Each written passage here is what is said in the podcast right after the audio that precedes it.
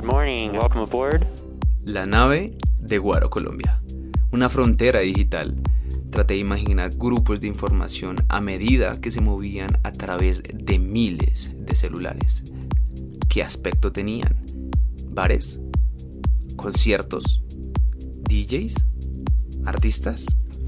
Los celulares eran una memoria de experiencias. Seguí soñando con un mundo que pensé que nunca vería y entonces, un día, la nave despegó.